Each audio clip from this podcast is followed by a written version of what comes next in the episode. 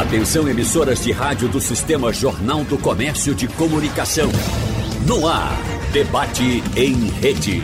Participe! Rádio Jornal na internet. www.radiojornal.com.br O atentado terrorista aos Estados Unidos, que tornou o dia 11 de setembro uma data tristemente histórica, completa 20 anos amanhã.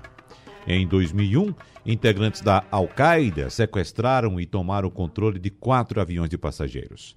Um deles foi atirado contra o Pentágono, em Washington. Outro caiu em campo aberto, na Pensilvânia. As outras duas aeronaves foram lançadas contra as torres gêmeas do World Trade Center, em Nova York. Ao todo, os ataques resultaram em 2.996 mortos, incluindo os 19 terroristas. Na lista de vítimas constam ao menos três brasileiros. E no debate de hoje, nós vamos conversar com pessoas que acompanharam o evento e, evidentemente, estudam esse triste episódio da história mundial desde que ele ocorreu. Inclusive, nós temos um capítulo sendo fechado bem recentemente, que foi a retirada das tropas americanas do Afeganistão, que ocuparam o país logo após os ataques de 11 de setembro de 2001. Por isso, a gente recebe aqui o professor universitário e doutor em ciência política, Antônio Lucena. Bom dia, doutor Antônio, tudo bem com o senhor?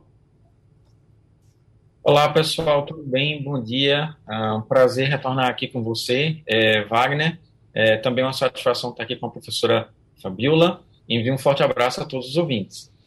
Fabiola Góes participou com a gente agora há pouco do Passando a Limpo está de volta para falar a respeito do 11 de setembro, direto dos Estados Unidos. Mais uma vez o nosso bom dia para você, Fabiola. Mas inicialmente, eu queria que você já trouxesse para a gente como é que estão os preparativos aí nos Estados Unidos para, uh, evidentemente, relembrar essa triste data e, evidentemente, também, Fabiola, fazer mais uma homenagem aos americanos que se foram nesse ataque terrorista. Bom dia, Wagner. Bom dia, professor Antônio. Bom dia, bom dia aos ouvintes da rádio. Eu queria dizer que os preparativos não estão da maneira que o Biden queria. A verdade é essa. Ele queria militares no local, né, dos atentados ali em Manhattan, no local onde tinha o World Trade Center. Eu estive lá esse final de semana e eu observei que já havia uma movimentação maior de turistas, de pessoas homenageando os mortos é um local muito impactante. Eles construíram né, um museu ao lado e construíram um memorial mesmo às mais de 2.700 mortos no local. Então, tem o um nome escrito né, na murada, é como se fosse uma piscina no local que foi construída com o nome das pessoas e uma queda d'água. E quando você olha para dentro da piscina, você vê a água caindo e dentro tem um buraco negro e a sensação que você tem é de como você estivesse caindo dentro desse buraco negro. Realmente é uma sensação que dá arrepios. Eu me arrepiei durante várias vezes no momento, uma meia hora que eu fiquei lá, e eles já estão já planejando no sábado, agora amanhã, uma visita do Biden com a primeira dama e algumas autoridades do governo. Ele vai fazer uma homenagem a esses mortos, né? Ainda Sabe-se que tem 40% das pessoas que estavam no prédio ainda não tiveram os corpos reconhecidos. É, uma vez por outra, agora essa semana identificaram mais duas pessoas. Então é um número ainda que pode ser 40% maior. Então o Biden, ele ainda, o governo ainda não detalhou exatamente como é que vai ser feita essa cerimônia, né, essa homenagem que eles vão fazer lá. Mas eu já vi bandeirinhas, tem várias bandeirinhas americanas pequenas colocadas no local e tem também flores, né? E eles colocam flores na data de nascimento daquelas pessoas que estavam ali. Então já tinha bastante pessoas assim visitando, muitos familiares fazendo homenagem aos mortos. E quem conversa com a gente hoje também é o coordenador do curso de Ciência Política da Universidade Católica de Pernambuco, professor também especialista em política internacional, Thales Castro. Professor Thales Castro, um abraço para o senhor, seja bem-vindo. Bom dia para o senhor. Dia, meu prezado Wagner Gomes, bom dia a todos os ouvintes da Rádio Jornal. É um prazer estarmos aqui. Inclusive, eu falo aqui do olho do furacão, leia-se Brasília, né, Planalto Central, mas sempre conectado, naturalmente, aos ouvintes é, da Rádio Jornal. Pois é, data marcante, data que de fato traz uma mudança estrutural na ordem mundial e é uma chaga, não só para os Estados Unidos, mas acho que também uma chaga para os, os países que compõem a chamada Aliança Atlântica, né? o Ocidente, né? de maneira mais é, específica. Esse momento é o momento em que os Estados Unidos vão ser é, brutalmente impactados e é um momento que mostra uma vulnerabilidade, né? uma, uma, uma lacuna naquele sentido imperial né? de defesa. O presidente do Texas, neoconservador, republicano, George W. Bush, vai, logo após aquela manhã de terça-feira, 11 de setembro de 2001, empreender aquilo que ficou conhecido depois por doutrina Bush, que seria de uma autodefesa antecipatória. Ele vai, junto com Condoleezza Rice, né, a, secretária de Estado, né, a ministra das Relações Exteriores, sobretudo ali no, ao longo do seu segundo mandato, vai é, empreender, George W. Bush, um processo de duas invasões, duas intervenções internacionais, uma no Iraque e outra no Afeganistão. A do Iraque, ela termina mais cedo e no Afeganistão dura exatamente 20 anos, né? com esse fatídico 15 de agosto agora, a chamada Síndrome de Saigon sendo repetida. Então é um momento de pesar, é um momento de chagas para os Estados Unidos, é um momento de dor para o povo americano, mostrando as transformações sistêmicas nessa ordem mundial que hoje, na verdade, não é mais unipolar, né, unicêntrica, não é mais de um exclusivismo norte-americano. Hoje, a partir de hoje, pelo menos a partir desse ano, nós vamos ter uma ordem bipolar, né, sino-americana. E naquele momento, em 2001, a ordem mundial ainda tinha uma centralidade muito grande nos Estados Unidos. E os eventos no World Trade Center e também na Pensilvânia, onde o avião cai, uh, mostram essa fragilização, esse ponto máximo do exercício hegemônico norte-americano. Uhum. Professor Thales Castro não está no Recife, já está no olho do furacão, mas o nosso furacão em Brasília, né, professor Thales Castro? É o nosso furacão. Mas assim, a gente está percebendo, inclusive, a dificuldade de comunicação do senhor. O senhor não conseguiu conexão pela internet, por isso que a qualidade do áudio não está boa. Vamos fazer o seguinte: vamos explorar o professor Thales Castro, no bom sentido, claro, nesse, nesse primeiro bloco, e a gente tira o máximo de proveito dos ensinamentos do professor Thales Castro e depois a gente repercute aqui com o professor Antônio Luceno e com Fabiola Góes. Eu começo com o senhor, professor Thales Castro, é, é, pedindo sua opinião a respeito do que aconteceu com os Estados Unidos em relação à, à guerra no Afeganistão, a guerra contra o terror que foi travada no Afeganistão. Os Estados Unidos se retiraram do país há poucos dias, né, antes de completar essa, é, é, esse período de 20 anos. É, o que é que aconteceu, professor Thales Castro, que os Estados Unidos parecem não ter conseguido o seu intuito, pelo menos na plenitude, lá no Afeganistão? E, inclusive, eu aproveito para o senhor comentar também a declaração de alguns analistas internacionais que chegaram a apontar que os Estados Unidos poderiam ter passado até 100 anos no Afeganistão, que não resolveria a questão. É isso mesmo? É isso mesmo. Eu acho que o Afeganistão é um país é, de dificílimo acesso, é, enclausurado nas montanhas ali da Ásia Central, com um fechamento ao Ocidente muito grande, onde 98% da população islâmica, sobretudo de linha sunita, de fato rejeita o Ocidente, e sobretudo após a terrível gestão do Talibã. Eles estiveram no poder de 96 até 2001, os Estados Unidos formam uma coalizão invadem o Afeganistão em outubro de 2000, portanto, um mês mais ou menos ali depois do setembro, e realmente essa, esse período né, de 20 anos de presença americana no Afeganistão e milhões, milhões não, bilhões de dólares drenados dos cofres americanos para o Afeganistão mostraram um fracasso, efetivamente, do controle né, daquela região e, obviamente, é a retirada né, do, do, do Talibã. O Talibã volta mais forte do que nunca, melhor armado do que nunca e mais sangrento do que nunca, sobretudo com gosto de vingança, de anti-americanismo, de ocidentalismo. Sobretudo porque a gente observa que a cobertura de alguns veículos internacionais de mídia mencionaram que o Talibã iria fazer uma transição pacífica, que iria respeitar uh, sobretudo o direito das mulheres, leva engano. Isso é uma, um equívoco brutal. Então, realmente, isso representa. É um, um, eu não quero nem chamar de fracasso simbólico, né, sobretudo a gestão Biden. Eu quero dizer que, obviamente, isso é uma, uma perda né, sociopolítica muito grande para o Ocidente e, em particular, para os Estados Unidos. E essa fatura cai no colo de quem está na Casa Branca nesse momento.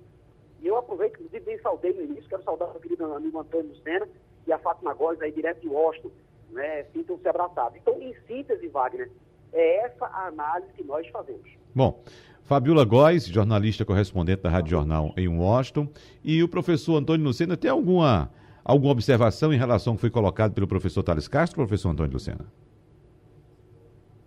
Olha, eu gostaria de complementar, meu caro Wagner, e também saudar o professor Thales Castro, é, que está nos ouvindo.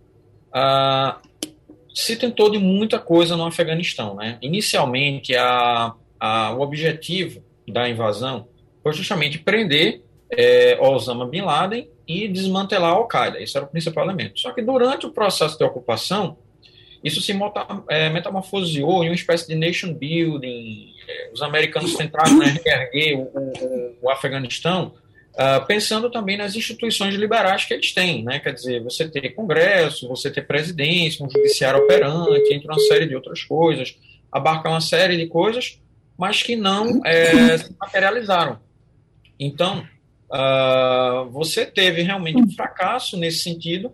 Houve uma tentativa dos americanos de empoderar o governo afegão e o que se revelou na prática, né, que até os próprios americanos eles detectaram no seu sistema de accountability, né, ou seja, de verificação de como o dinheiro era empregado, que muita coisa se desviou em corrupção, né, é, várias obras que foram construídas não tiveram realmente o impacto desejado, elas se tornaram ineficazes, né? É, a própria população afegã via com maus olhos a, a atuação realmente do próprio governo afegão. Então, ou seja, a, a questão começou realmente a desandar. Houve uma tentativa, inclusive, durante o governo Obama, de derrotar militarmente o Talibã.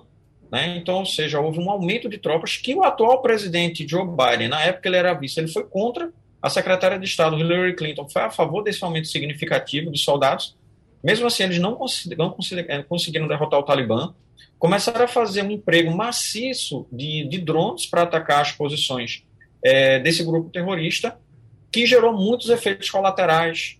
Né? É, muitos civis morreram nesses ataques, né, que foram realizados por, principalmente por drones predador, o que realmente inflou né, toda a população, boa parte. Né, de, o, o próprio Talibã ganhou uma grande quantidade de apoio né, é, popular.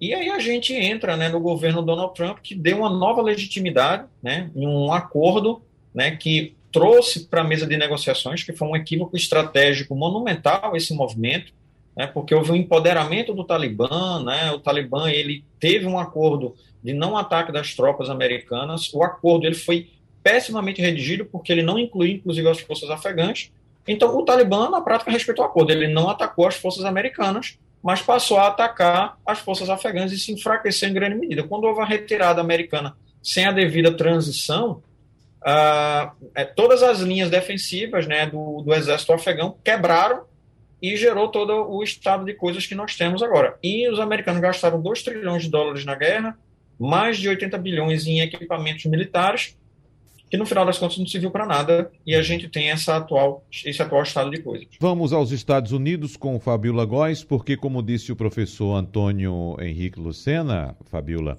os Estados Unidos gastaram 2 trilhões de dólares no Afeganistão e não resolveram a questão.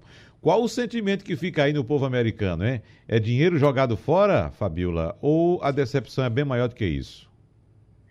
Olha, Wagner, a decepção é bem maior do que isso, porque foi muita gente morta, vários soldados, milhares de soldados americanos perderam a vida, jovens que se prepararam né, para estar no exército, e eles perderam a guerra. Então, é, uma, é um sentimento de frustração muito grande, mas também houve uma série de medidas que foram tomadas. O cenário internacional, ah, o cenário político e econômico aqui nos Estados Unidos mudou depois dessa guerra, né? e eu acho que quem pode falar melhor sobre isso é o professor Antônio, porque teve também um, a China, né, que na época, há 20 anos atrás, não é o que é hoje, né, mas depois que os Estados Unidos acabaram é, patrocinando umas medidas econômicas de incentivo à população, ao consumo, né? Eles baixaram juros acabaram tendo que comprar muito da China, a China que vivia, vendia coisas pequenininhas, né, produtos que não eram tinham valor de mercado, começaram a vender produtos tecnológicos, os Estados Unidos começaram a ficar dependentes dele,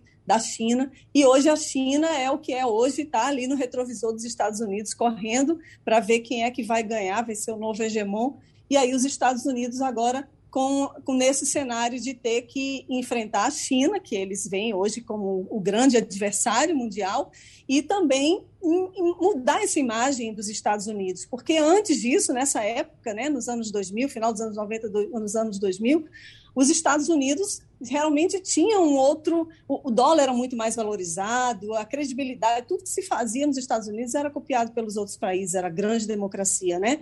E hoje, à medida que o tempo vai passando, a gente foi vendo democracias morrerem em alguns locais, os Estados Unidos não conseguindo evitar, né, que esses esses grupos terroristas surjam. Então, assim, eu queria aproveitar e, e, a minha fala agora e perguntar para o professor Antônio se, diante desse cenário agora, os Estados, o Afeganistão vai, vai conseguir controlar os novos grupos terroristas que estão surgindo, ou então os que já estão, já existem, né? Al-Qaeda, o Estado Islâmico, eles ganham força agora com o Talibã no poder. Eu queria saber se agora o, o Talibã, querendo um reconhecimento internacional de formação de novo governo, eles vão conseguir impedir que esses grupos se proliferem. Fabiola, é, muito obrigado né, por sua pergunta. É, ela é extremamente importante. É, e, a, e, complementando, né, muitos me perguntam né, se o, o Talibã mudou ou coisas dessa ordem. É, eu sempre gosto de dizer que é o seguinte: o Talibã não mudou. O que mudou foi o mundo. Como você muito bem pontuou, é, existiu, existe uma diferença muito grande da gente desse ano de 2021 para o que aconteceu lá em 2001. Né? Quer dizer, os Estados Unidos eles estavam é, saindo da, da, década de 90 né, como a principal potência hegemônica do mundo. Né? A gente chamava de unipolaridade, né? nas relações a gente chama de unipolaridade, mas depois você teve o crescimento de potências regionais, a China também foi é, ganhando corpo. Né? Uh, e a gente tinha, logo após o 11 de setembro, a famosa guerra ao terror, que foi decretada pelo presidente George Bush. É, é importante lembrar que o Congresso americano aprovou um uso muito amplo da força, em que praticamente os Estados Unidos poderiam intervir em qualquer lugar do planeta, e a força militar americana era praticamente inconteste é, naquela época.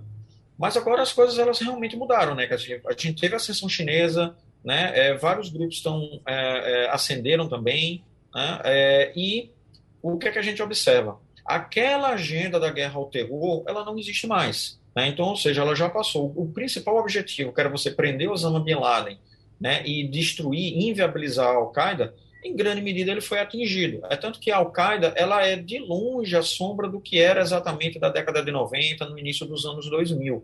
A Al-Qaeda ela é, restou um pouco da Al-Qaeda na Península é, Arábica, né, enfim, é, ali no Iêmen, que ainda continuou fazendo alguns é, atentados, mas ela foi substituída por outros grupos mais descentralizados, né? E também a gente teve, com a retirada americana do Iraque, a ascensão do Estado Islâmico, que depois foi derrotado, etc. Só que o Estado Islâmico ele teve a capacidade de criar franquias, entre aspas, né, em várias outras localidades, ou seja, grupos que o seguem, como o Boko Haram, né, no caso da Nigéria, né, que fez aquele sequestro odioso né, de meninas, entre uma série de outras coisas, e ele também tem um braço armado é, no próprio Afeganistão, que é o ISIS-K, né? Então, ah, e lembrando que o, o, Estado Islâmico é um grupo muito mais radical que a própria Al-Qaeda, porque ele é um desdobramento da Al-Qaeda, né, que inclusive o próprio é, Estado Islâmico acredita que o pessoal da Al-Qaeda não são radicais o suficiente, eles não defendem o Corão como eles deveriam defender, eles cometem até mesmo apostasia.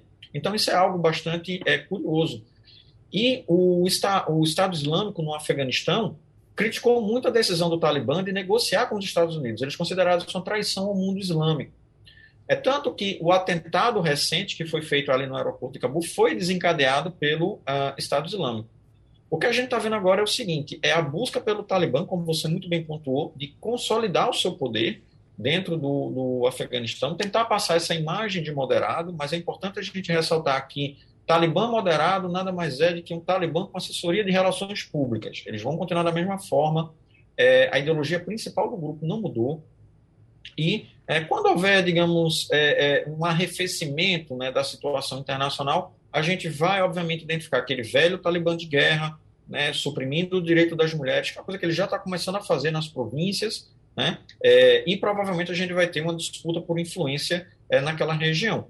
O que preocupa é que a gente ainda não sabe exatamente se o, o, o Afeganistão vai virar aquele celeiro de terroristas que ele era é, anteriormente. Né? Na, na, década de 90, o Talibã tinha feito exatamente um acordo com a Al-Qaeda né, de convivência pacífica. Né? Olha, você pode operar aqui, não tem nenhum problema, né, em busca de apoio, etc. Mas eles viam que esse apoio à Al-Qaeda foi equivocado porque eles foram derrotados pelos americanos. Agora a situação está diferente. A Al-Qaeda não é mais ou menos a mesma coisa. E, obviamente, o Talibã ele está disputando influência. Né? E é um fato. O Talibã agora é um fato. É tanto que a própria China já começou a dialogar com o Talibã, porque sabe que realmente é muito difícil você não ter, digamos, esse diálogo. A China tem na fronteira é, com o Afeganistão uma população muçulmana, os uigures, né, que podem se radicalizar se houver influência. Então a ideia é justamente manter um certo grau de afastamento. Então a saída americana do Afeganistão gerou problemas geopolíticos de proporções enormes mas como a gente já tinha colocado, quer dizer, é, não fazia mais sentido a permanência é, e a guerra era altamente impopular dentro dos Estados Unidos, ou seja, era quase um consenso entre republicanos e democratas. Né? Pesquisas de opinião identificavam que 75% dos americanos queriam a saída do, do Afeganistão. Os soldados que foram lutar e voltaram já não viam mais sentido exatamente naquela guerra, da forma como ela estava sendo travada. Né? Aquela concepção estratégica que o Pentágono tinha criado de conquistar corações e mentes, ela não funcionou. Na verdade, gerou um efeito é, adverso, né, de é, ódio aos Estados Unidos, não acreditavam no, no Afeganistão, e isso deu margem para que o Talibã pudesse crescer, primeiramente nas províncias menores, e depois eles fossem conquistando né, o país pouco a pouco. É, ao, o último bastião de resistência, né, que é o Vale do Panji, foi conquistado. Né, eu vi algumas imagens né, da bandeira talibã sendo é, hasteada, apesar de que os rebeldes é, ligados a Mansur dizem que ainda continuam lutando, né, mas hoje o Talibã já controla boa parte é, do país. E, apenas para finalizar, é, eu gostaria de, de ressaltar que no Afeganistão a gente não tem aquela ideia de um sentimento nacional, de nacionalidade, ou seja, o exército nacional afegão. Por quê? Porque o Talibã, porque o Afeganistão ele é constituído de múltiplas etnias. Nós temos os uzbeques, os tajiques, os pashtuns, tá? E, e, eles têm muito mais um sentimento tribal de ligação à sua tribo do que um sentimento efetivamente nacional. É tanto que é, a gigantesca maioria é, do Talibã é formada por gente da etnia pashtun, né? Que também é a, a majoritária dentro do país. Então é isso que a gente em grande medida consegue identificar. E o Talibã, ele conseguiu ser bastante dinâmico nessa ideia de você. O Talibã é um grupo terrorista que também é uma milícia, né, que também consegue controlar muito bem o território, né, faz patrulhamento ideológico, religioso, etc., o que conseguiu, em grande medida, ter uma, uma um grande alcance é, dentro do território. Ô, professor, e, e, o que é que motiva o surgimento desses grupos? Nós sabemos que há um elemento religioso aí, né, uh, por trás do surgimento desses grupos, mas o que é que motiva ainda mais uh, esses grupos terroristas surgirem até o ponto de forma, é, é, utilizarem um país como um berço para criação, proliferação e treinamento desses terroristas, como é o caso do Afeganistão? O que é que há por trás de tudo isso, professor? Meu caro Wagner, é, são muitas muitas razões e elas são é, extremamente profundas. Né? É, com relação ao islamismo radical, a gente precisaria remeter a Said Qutb, né, que é uma vertente salafista do islamismo, que é, em grande medida pregava né, essa pureza do Islã, entre uma série de outras coisas. Né? É um grupo que nasceu no Egito, né, é a base da Irmandade Muçulmana, mas aqui eu gostaria de enfatizar, nenhum grupo religioso no mundo ele é homogêneo, sempre dentro de um determinado grupo você tem diversas vertentes. Então é um equívoco você dizer que todos os muçulmanos ou boa parte do Islã são terroristas, são extremamente radicais. Não, de forma nenhuma. Por exemplo, o islamismo tem uma vertente é, mística chamada de sufismo, que inclusive eles são extremamente pacifistas. Né? Eles acreditam em outro conceito de jihad, que jihad é um conhecimento do indivíduo com justamente o divino. Né? O conceito de guerra santa não é uma guerra no sentido militarizado, mas no sentido de evangelização, que a gente traduzindo para nossas palavras. Né? Enfim. Então a gente, é importante a gente pontuar é, esse processo. No caso do Afeganistão e desses grupos rivais, né, é, a invasão soviética em 1979 foi o gatilho né, para você ter o crescimento desses grupos Mujahedin e também outros grupos é, mais radicais. No caso do Talibã, eles seguem uma ideologia né, que foi patrocinada pela Arábia Saudita, né, uma vertente do Wahhabismo, né, que é uma vertente do islamismo, né, é, e eles aprenderam muito nas chamadas madraças, né, que eram escolas né, que ensinavam as pessoas a ler tá, é, no Paquistão, né, só que em uma vertente é, bastante literal do, do, do livro sagrado. É importante a gente lembrar que é o seguinte: todas as religiões, né, é, como a própria Bíblia, entre uma série de outras coisas, você precisa entender também o contexto em que aquele elemento foi é, desenvolvido. O próprio Jesus já ensinou isso nas parábolas, né, que ele faz o processo. Né? Então, é, você precisa entender, por exemplo, no caso da Bíblia, a diferença entre o Antigo Testamento e o Novo Testamento. Né? Então, é extremamente importante a gente colocar isso. No caso do islamismo, há grupos né, que defendem a interpretação literal ah, desse livro sagrado, né? o que pode ser extremamente perigoso, né? e leva, por exemplo, questões como aplicação ao pé da letra da Sharia, né? que pouquíssimos países islâmicos levam isso a sério, né? quer dizer, eles têm uma adaptação para o tempo moderno. Então, ou seja, você teve esse processo também de radicalização ao longo do tempo. Né? É, na década de 80, no, no Afeganistão, surgiram vários grupos nesse sentido, e também ao longo né, dos anos 90, né, eles defendem né, que a, a, houve realmente uma corrupção uh, universal né, e apenas esse, é, essa versão uh, pura do islamismo é que deveria uh, ser seguida. E aí você tem o surgimento de vários grupos né, dentro dessa matriz salafista, salafista mais radical que foram se criando ao longo do tempo. Né? E aí você também teve esses grupos como respostas a diversos fatores, a governos autoritários, né? É, dentro do próprio Oriente Médio, né? é, e, e, e, uma série de, de, outras questões que a gente também poderia enumerar aqui. É. Né? E esses grupos, como por exemplo Boko Haram, ISIS-K, etc., também são sintomas de todas essas questões. Ô Fabíola, tem um ponto importante abordado pelo professor Antônio Henrique, que é essa questão da religião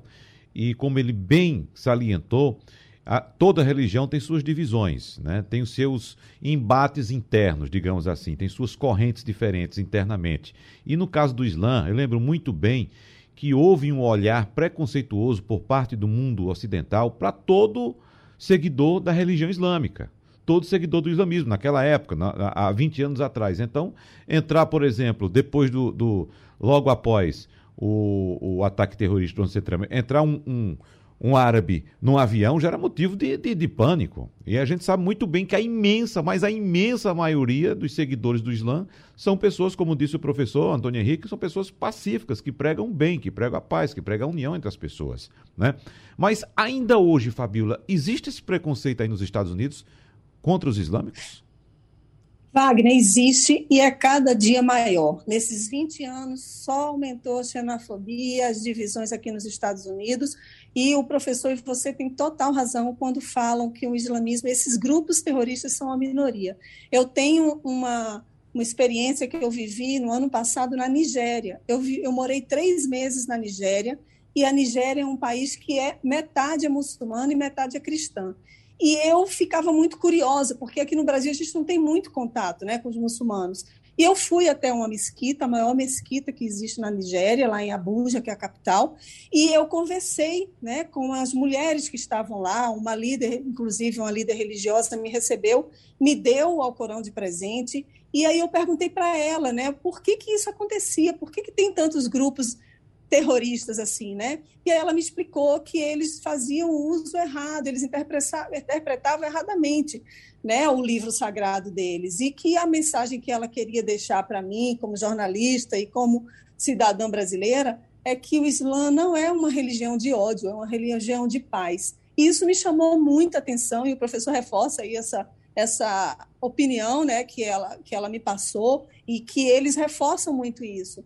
Então, ainda assim, isso não é muito divulgado. Né? O Boko Haram no norte da Nigéria realmente aterroriza. Eu não saí de Abuja, para você ter ideia, porque eu estava com medo mesmo. Eles sequestram mulheres. de fato. E tem outros grupos também, rivais, tribos lá, que eles precisam de dinheiro, então sequestram mulheres, ainda mais uma mulher latina que é pouco comum lá na Nigéria, né? Mas no norte da Nigéria, eles, eles, eles sequestram meninas, eles fazem lavagens cerebrais, porque eles querem implantar mesmo a Sharia e qualquer cultura ocidental que vem a partir dali, eles querem evitar. Conversei com pessoas que tiveram casas é, é, que receberam tiros, balas, porque aqueles familiares visitavam outras religiões, religião evangélica, né?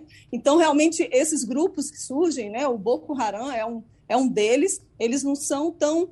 É, eles não atacam como a Al-Qaeda, né? eles têm outro tipo de ataque, né? Mas o que eu vejo aqui nos Estados Unidos é que aumentou sim a xenofobia. As mulheres que andam aqui com o véu, né, no, no cabelo, eles, eu nunca vi ainda nenhuma de burca completamente vestida de cima a baixo, mas eu vejo algumas mulheres nas ruas com o véu e elas ficam intimidadas, elas ficam meio acuadas. A sensação que eu tenho é essa. Não vejo homens assim, até porque o vestimenta deles não é tão radical como é nas mulheres. Uhum. Mas os americanos, quando entra assim alguém, alguém do mundo muçulmano, eles ficam reticentes. Ô Fabiola, e essas pessoas que chegaram aí do Afeganistão, acredito que 80 mil, 100 mil pessoas, você pode até atualizar esse número, elas uh, pisaram nos Estados Unidos com os hábitos, os hábitos orientais, os hábitos islâmicos, ou já chegaram aí nos Estados Unidos ocidentalizadas, digamos assim? Não, eles chegaram com os hábitos que eles estavam acostumados, que eles estão acostumados, né? Eles não tiram, eles se cobrem, né? Cobrem, as mulheres cobrem os braços e co só fica o rosto de fora para respirar. E com máscara, né? Você só enxerga os olhos dessas mulheres. Mas elas vieram sim com as vestimentas que elas estão acostumadas a usar no Afeganistão. As crianças, os homens também, não houve nenhuma ocidentalização nesse sentido, né? Eles uhum. estão aqui em acampamentos americanos, há mais ou menos 100 mil pessoas, e a gente não sabe ainda é, para onde, quais cidades que vão recebê-los. O Biden está negociando com alguns estados para poder receber definitivamente essas pessoas que têm condições de ficar aqui e morar aqui nos Estados Unidos. Agora, para fechar esse bloco, professor Antônio Henrique, Fabílio toca num ponto importante, citando a questão do Boko Haram e o fato de o grupo terrorista fazer sequestros para levantar recursos, né? fundos, dinheiro. E nesse caso, vamos falar dos outros grupos terroristas que o senhor citou agora, da Al-Qaeda, uh, do uh, uh, o, o ISIS-K, não é isso? O ISIS também. Quem financia esses grupos, professor Antônio Henrique? Essa sempre foi uma grande preocupação, meu caro Wagner, é, no monitoramento das agências de inteligência, principalmente dos Estados Unidos e da Europa. Né? É, se chegou é, algumas considerações extremamente interessantes. Né? Primeiramente, o dinheiro que é arrecadado por, esse, por esses grupos são de fontes diversas. Elas vêm de que determinada origem? É, em grande medida por é, sim, é, pessoas que são simpáticas ao movimento pessoas ricas, mas que são simpáticas, geralmente não, não são muito expostas na mídia, etc., elas literalmente financiam. Né? É como se, por exemplo, eu, professor Antônio Henrique, gostasse bastante do Wagner. Então, eu vou fazer um pix para o Wagner. Tá? Por incrível que pareça, isso realmente é, acontece né, no caso desses grupos. Então, eles, você tem muita colaboração é, nesse sentido. Também, é, os grupos eles conseguem recursos é, em algumas mesquitas, que também são um pouco mais radicalizadas, né, dentro desses determinados grupos, através também do emprego né, de coação com a população local, né, fazendo arrecadação de recursos e tudo mais. É, o Talibã, por exemplo, tem uma característica é, miliciana que a gente, inclusive, já observa aqui no Rio de Janeiro. Né? É que é o seguinte: é para oferecer determinados serviços. Para oferecer determinados serviços, você tem que pagar. E aí o, o Talibã ele começa a, a cobrar impostos. Né? Os outros grupos, na área que eles fazem o controle, eles também têm esse processo.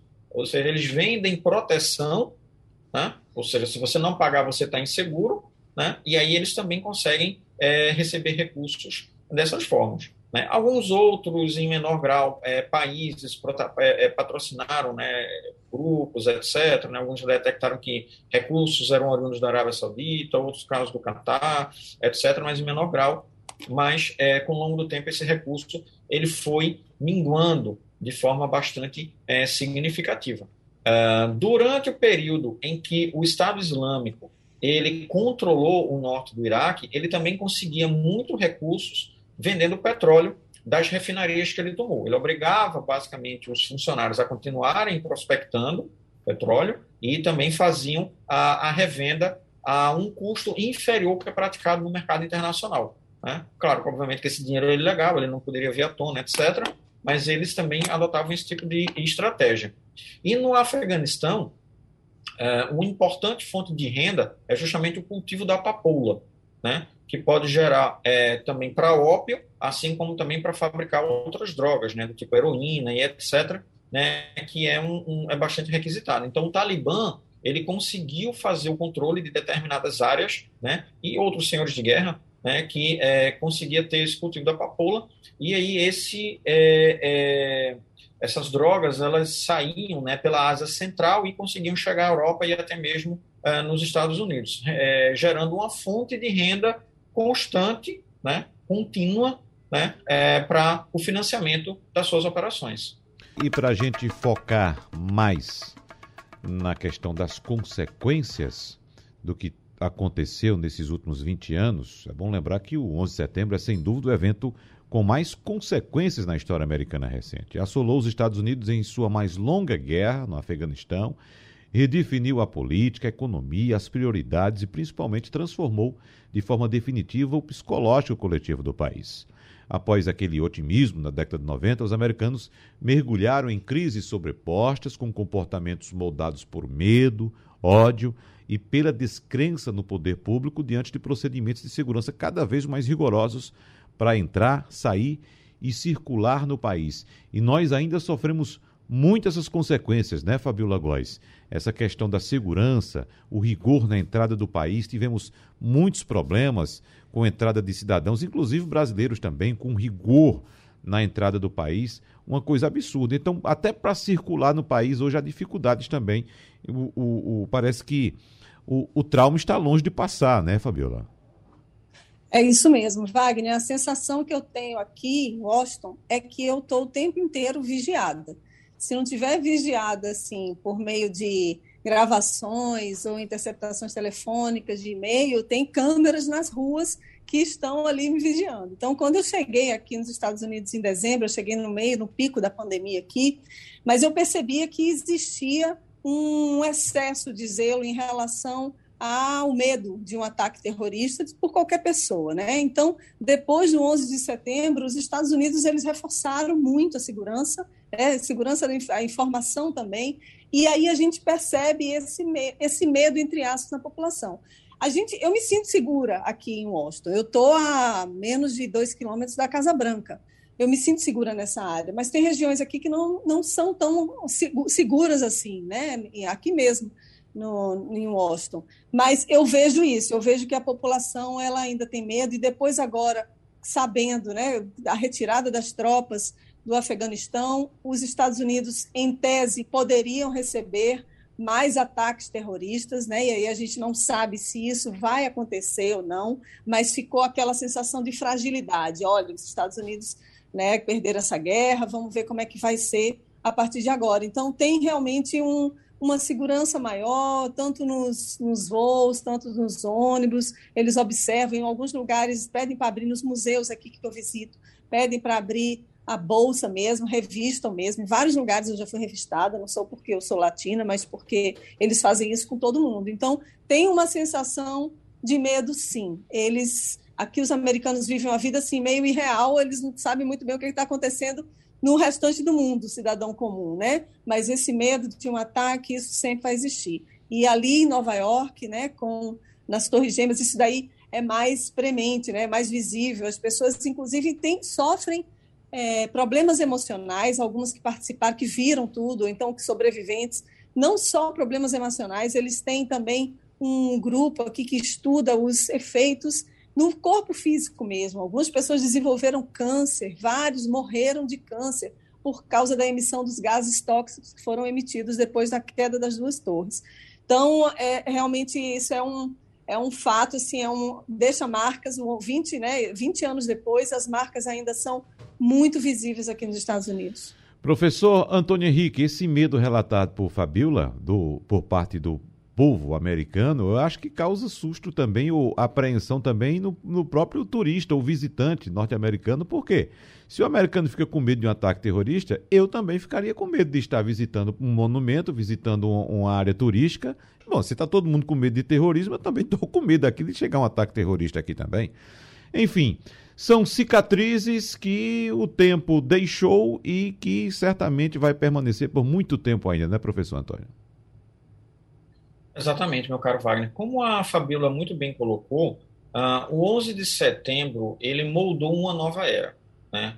É, e essa nova era, a era da vigilância, né, da, do, da preocupação com o terrorismo, de evitar novos ataques, entre uma série de outras coisas, ela chegou para ficar.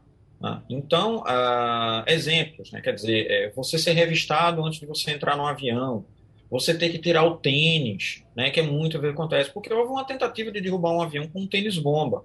Né? Você não pode mais levar tesourinhas, né, é, giletes, qualquer coisa dessa ordem nos aviões. Por quê? Porque os terroristas de 11 de setembro, eles utilizaram giletes, eles operaram dentro das normas. Eles não levaram armas. Contrataram, é, é, é o, o, vários terroristas eram bastante fortes, né, utilizando estiletes, essas coisas, conseguiram dominar o, o, o avião. Né? A porta das cabines do, do avião agora ela é, é, é, é, reforçada, né? extremamente difícil de você tentar invadir como é que era antes do 11 de setembro. Né? Qualquer avião que relatar que está sofrendo um sequestro, etc., ele passa a ser imediatamente escoltado por caças da Força Aérea, tanto nos Estados Unidos como também na Europa, é procedimento padrão. Aconteceu isso, vai realmente vai ser é, colocado. Essa vigilância também, o caso das redes sociais, monitoramento da, da Dark Web, né, da Deep Web, entre uma série de é, é, mecanismos foram criados para aumentar o nível de vigilância, etc., é, é, é justamente um, um, um, efeito do 11 de setembro, né? É na tentativa de realmente de aumentar o nível de segurança e etc, etc, né? É, assim como também a pandemia da Covid-19 está moldando muito dos nossos hábitos, né? A gente também teve vários outros hábitos que também foram moldados por outras pandemias, como é o caso da AIDS, etc. Né? É, o caso do 11 de setembro trouxe essa preocupação com a segurança, aumento da vigilância constante, né, para evitar uh, determinados problemas. E isso varia de sociedade para sociedade, mas é, sociedades que passaram por eventos traumáticos, o que a gente chama de trauma cultural, né, na ciência política, ou seja, um grande evento que gera um trauma cultural, como é o caso do 11 de setembro, isso influencia de forma bastante significativa. É porque no Brasil a gente nunca teve o problema do terrorismo, né? mas, por exemplo, num país vizinho, como é o caso da Colômbia, eu tive a oportunidade de morar na Colômbia por um ano. Ao entrar em shoppings, né, ao visitar é, localidades, você também é revistado, né? Ver se você tem arma, coisa dessa ordem. Se você sai de um condomínio, os seguranças do condomínio eles vão é, verificar o carro se não tem uma bomba embaixo, se não tem ninguém no porta-malas, você precisa abrir o porta-malas. É uma coisa que a gente não vê no Brasil. Mas isso se transformou em procedimentos padrão justamente por causa das ameaças que é, apareceram. E nesse ato de você viajar, etc., né, de você ser revistado, né, ter uma preocupação com o controle migratório, etc., isso ficou né, como legado aí também do 11 de setembro né, e deve se perpetuar. Bom, professor Antônio Henrique Lucena, professor universitário, doutor em ciência política, muito obrigado mais uma vez pela sua colaboração aqui com o debate da Rádio Jornal. Agradecemos também a participação do professor e cônsul de Malta em Recife, coordenador do curso de Ciência Política da Unicap, Thales Castro, que infelizmente por causa de condições de conexão não teve mais como permanecer no debate. E também, claro, a nossa colega, jornalista, correspondente da Rádio Jornal em Washington. Fabiola Góes, muito obrigado, Fabiola, mais uma vez pela sua colaboração. E a gente vai encerrando o debate de hoje com informação bastante triste para todos nós que trabalhamos com comunicação, com jornalismo, com rádio principalmente, porque recebemos agora a confirmação da, do falecimento do radialista Anchieta Santos, radialista bastante conhecido em todo o estado de Pernambuco, nome bastante respeitado na comunicação, não só no Pajeú, mas todo o estado de Pernambuco, e em decorrência de um câncer, de um tumor no cérebro, o radialista Anchieta Santos teve sua morte confirmada hoje, o falecimento confirmado agora há pouco pelos amigos radialistas que atuam também no sertão do Pajeú. Então, as nossas condolências à família de Anchieta Santos, a nossa tristeza também pelo amigo querido que nós perdemos. Muito obrigado pela participação no debate, debate a todos vocês. Lembrando também a você que nos acompanha que o debate é repetido amanhã, às duas e meia da manhã. Até a próxima. Sugestão ou comentário sobre o programa que você acaba de ouvir, envie para o nosso WhatsApp 99147 8520.